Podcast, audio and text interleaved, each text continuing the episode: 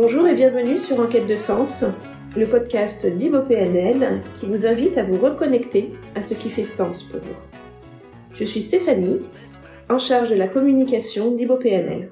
Et je suis Marie-Ange, directrice du centre de formation IboPNL. Comment vas-tu Marie-Ange?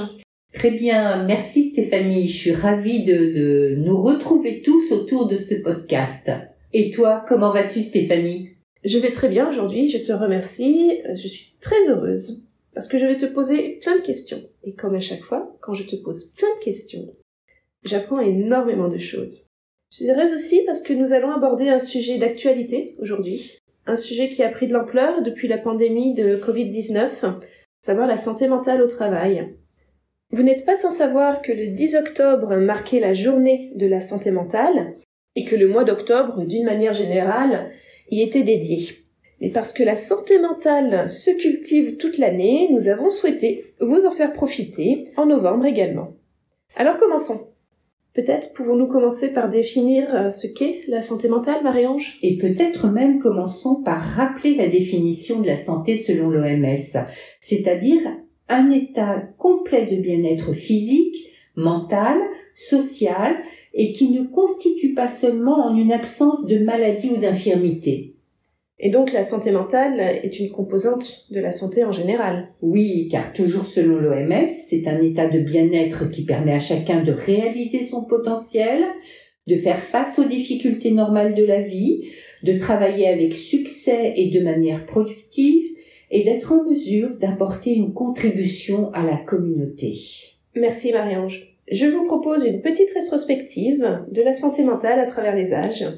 Le concept de santé mentale apparaît au début du XVIIIe siècle sous l'angle d'abord de la folie, et la santé mentale du salarié était vue alors comme étant inhérente à sa personne, ce qui signifie que par défaut, si le salarié rencontre des difficultés d'un point de vue santé mentale, c'est lié à sa personne et non pas au travail. En effet, car ce n'est qu'en 1983 que la prise en charge de la santé mentale au travail évolue en faisant référence à la charge de travail nerveuse. Le travail, effectivement, peut être à la fois un facteur bénéfique à la santé physique et mentale, mais aussi un facteur de dégradation de celle-ci. Et ces dernières décennies, le rythme et la nature du travail ont évolué, ce qui provoque des tensions sur la santé mentale et le bien-être. Oui, bien sûr, cela provoque des tensions sur notre bien-être au travail, parce que les rythmes proposés sont tout le temps dans une forme de pression accrue. Les collaborateurs le signalent en permanence et la production s'accélère également. Le discours actuel est véritablement orienté vers la performance. La performance individuelle, la performance collective, la performance organisationnelle. Aujourd'hui, on parle de plus en plus d'une augmentation du stress au travail et comment commencer à reconnaître, à apprendre à reconnaître tous les symptômes qui y sont associés et qui, bien sûr, impactent de façon négative la santé mentale des professionnels?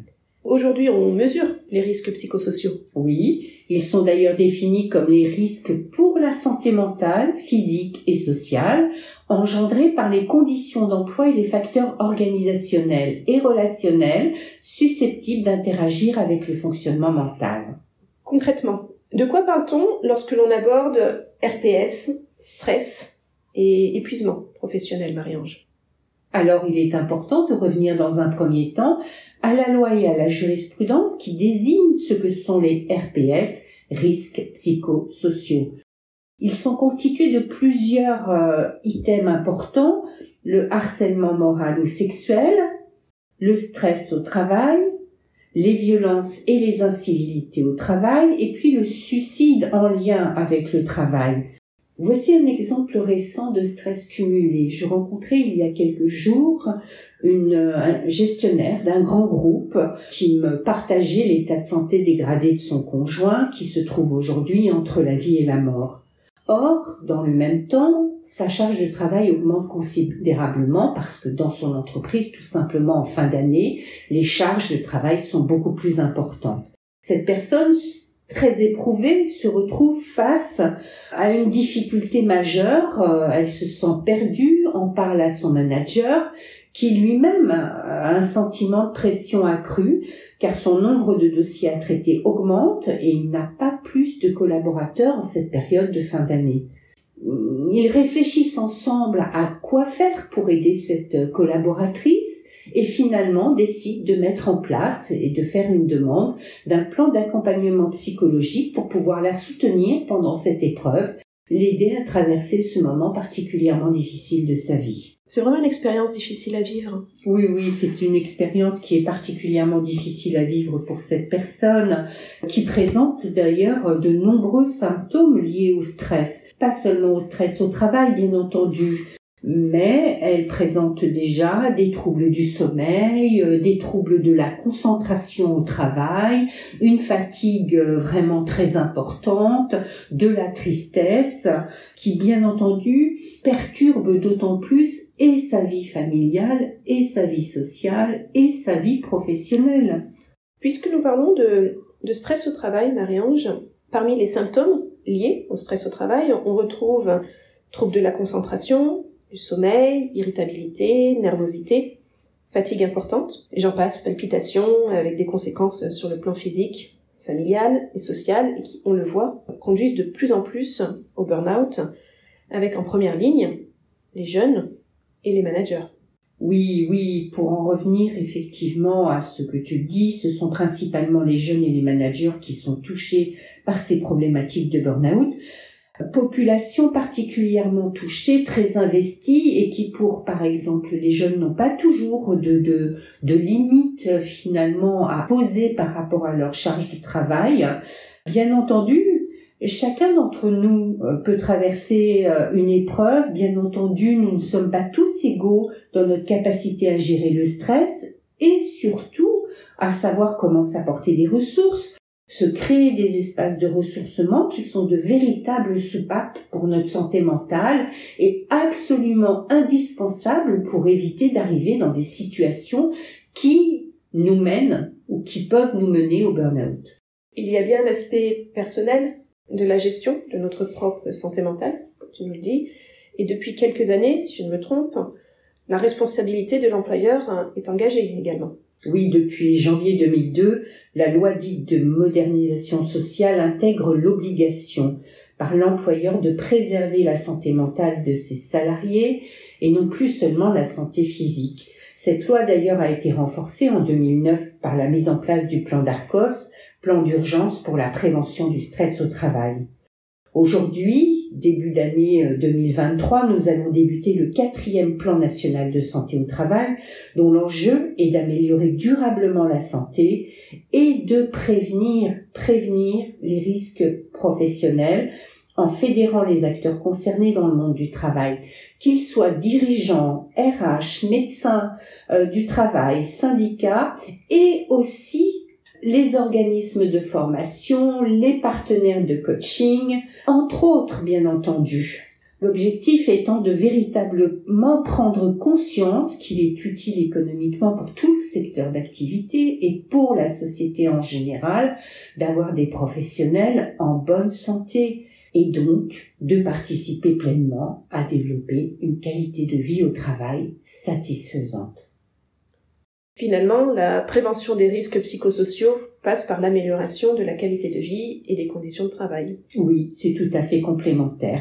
Les entreprises, quelle que soit leur capacité, PME, TPE, grandes entreprises, doivent agir en prévention primaire et mettre en place un plan d'action à évaluer, un plan d'action qui, au fil du temps, va s'avérer de plus en plus efficace.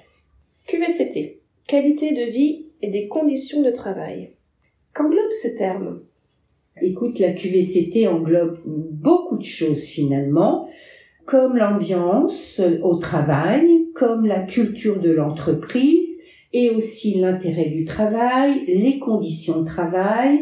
Elle englobe également le sentiment d'implication de chacun, le degré d'autonomie et de responsabilisation, le droit à l'égalité, le droit à l'erreur, elle englobe aussi la reconnaissance et la valorisation du travail effectué, tout ce qui amène à un sentiment de bien-être au travail perçu de façon personnelle et collective.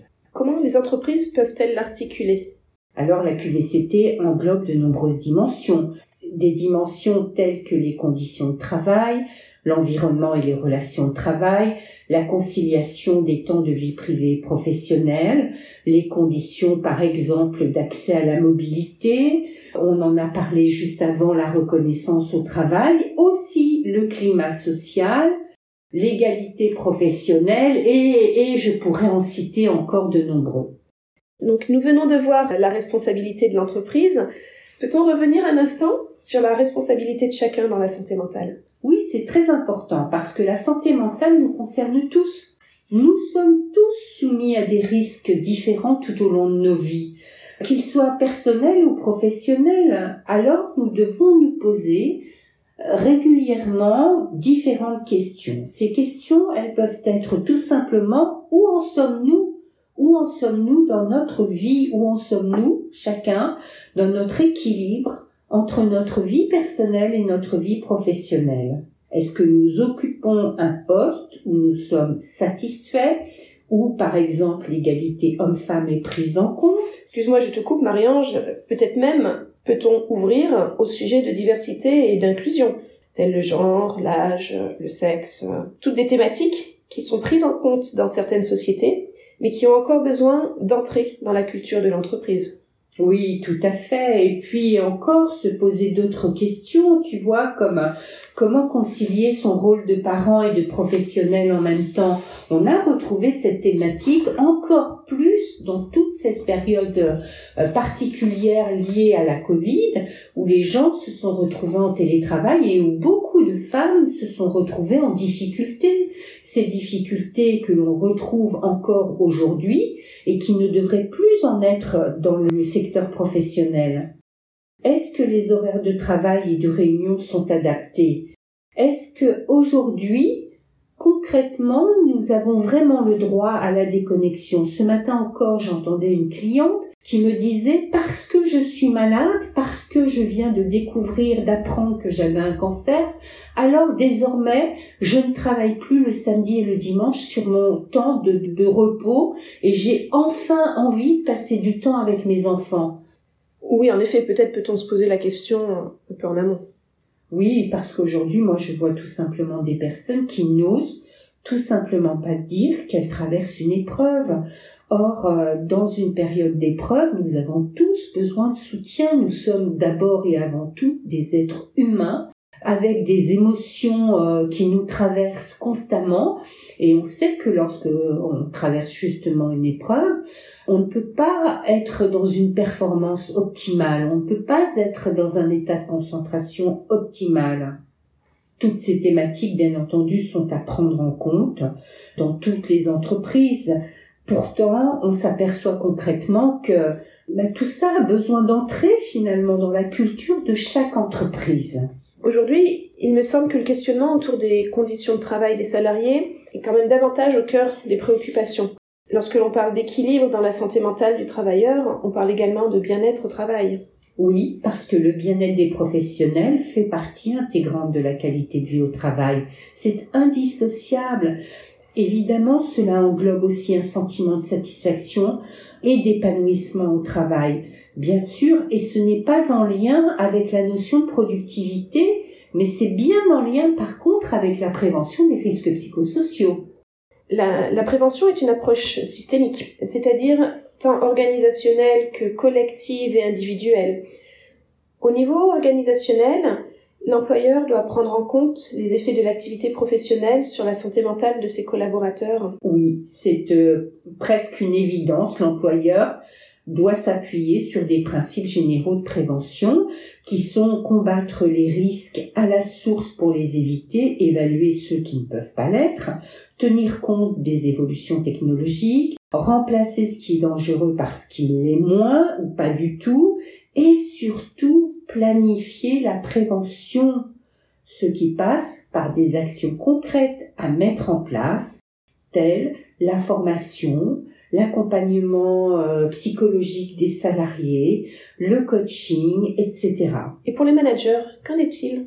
Alors, pour les managers, la prévention s'appuie par euh, la reconnaissance et l'acceptation d'autrui dans sa différence et de soi-même, la loyauté envers l'équipe, l'acceptation des règles et des normes, la reconnaissance des compétences des différents membres de son équipe, de leur implication, la solidarité des collaborateurs face aux difficultés et aussi la capacité à recevoir et à donner du feedback.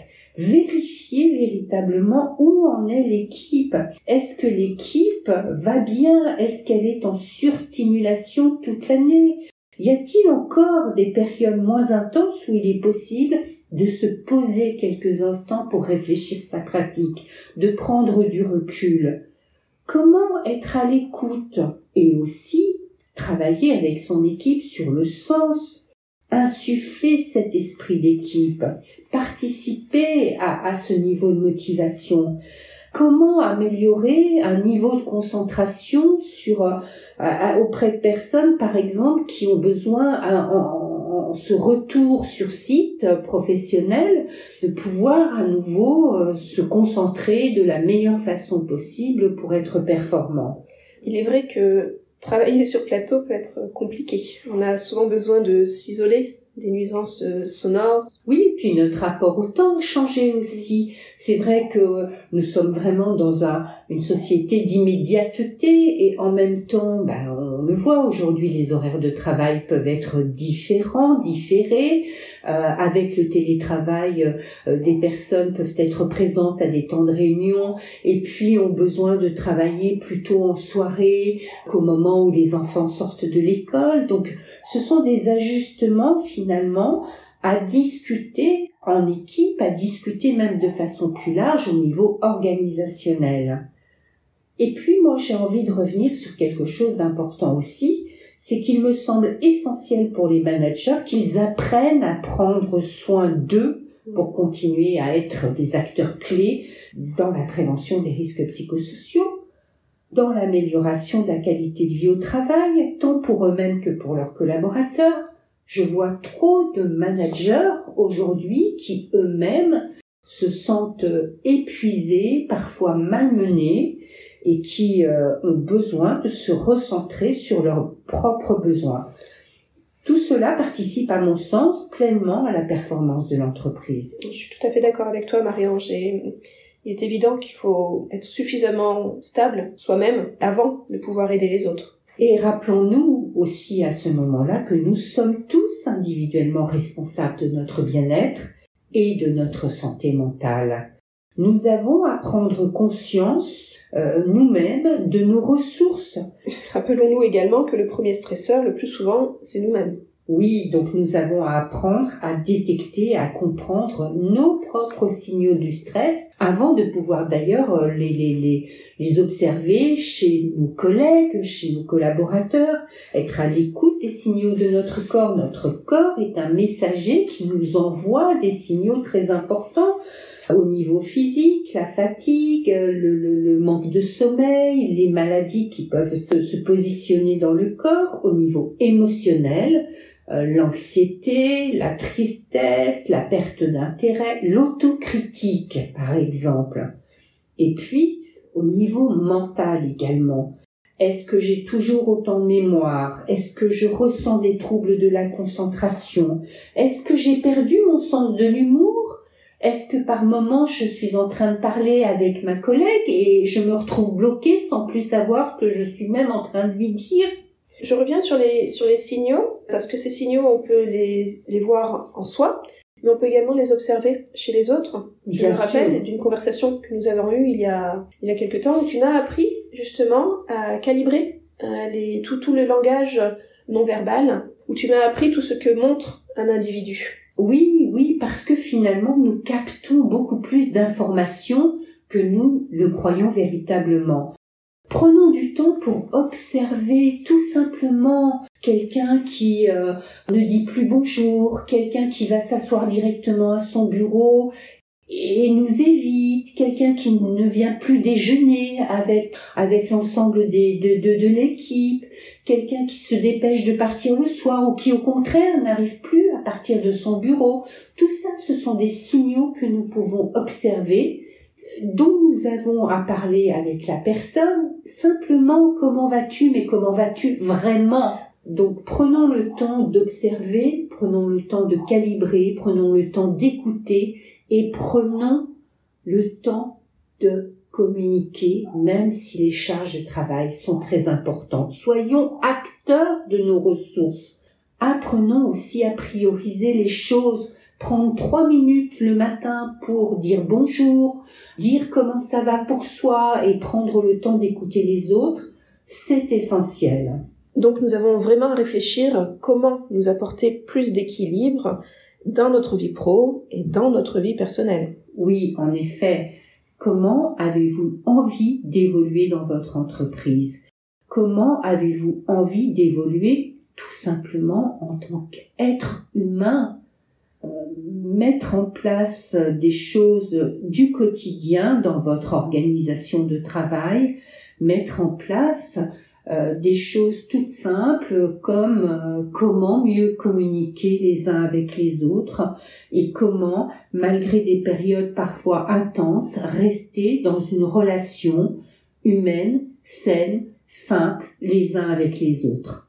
Communiquer, donner du feedback, apprenons à donner du feedback, pratiquons également notre propre auto-feedback en prenant le temps, par exemple, en fin de journée, de faire le bilan, le bilan de l'essentiel à retenir pour ne pas amener sa journée de travail euh, à son domicile. Et dans les temps de transport, par exemple, quelques petites questions toutes simples à se poser. Comment j'ai travaillé aujourd'hui? Est-ce que je suis satisfait de ce que j'ai réalisé aujourd'hui? Comment je peux progresser? De quoi ai-je besoin concrètement pour réinvestir ma vie personnelle? C'est tout bête, mais personnellement, je sais que c'est quelque chose que je ne fais pas nécessairement.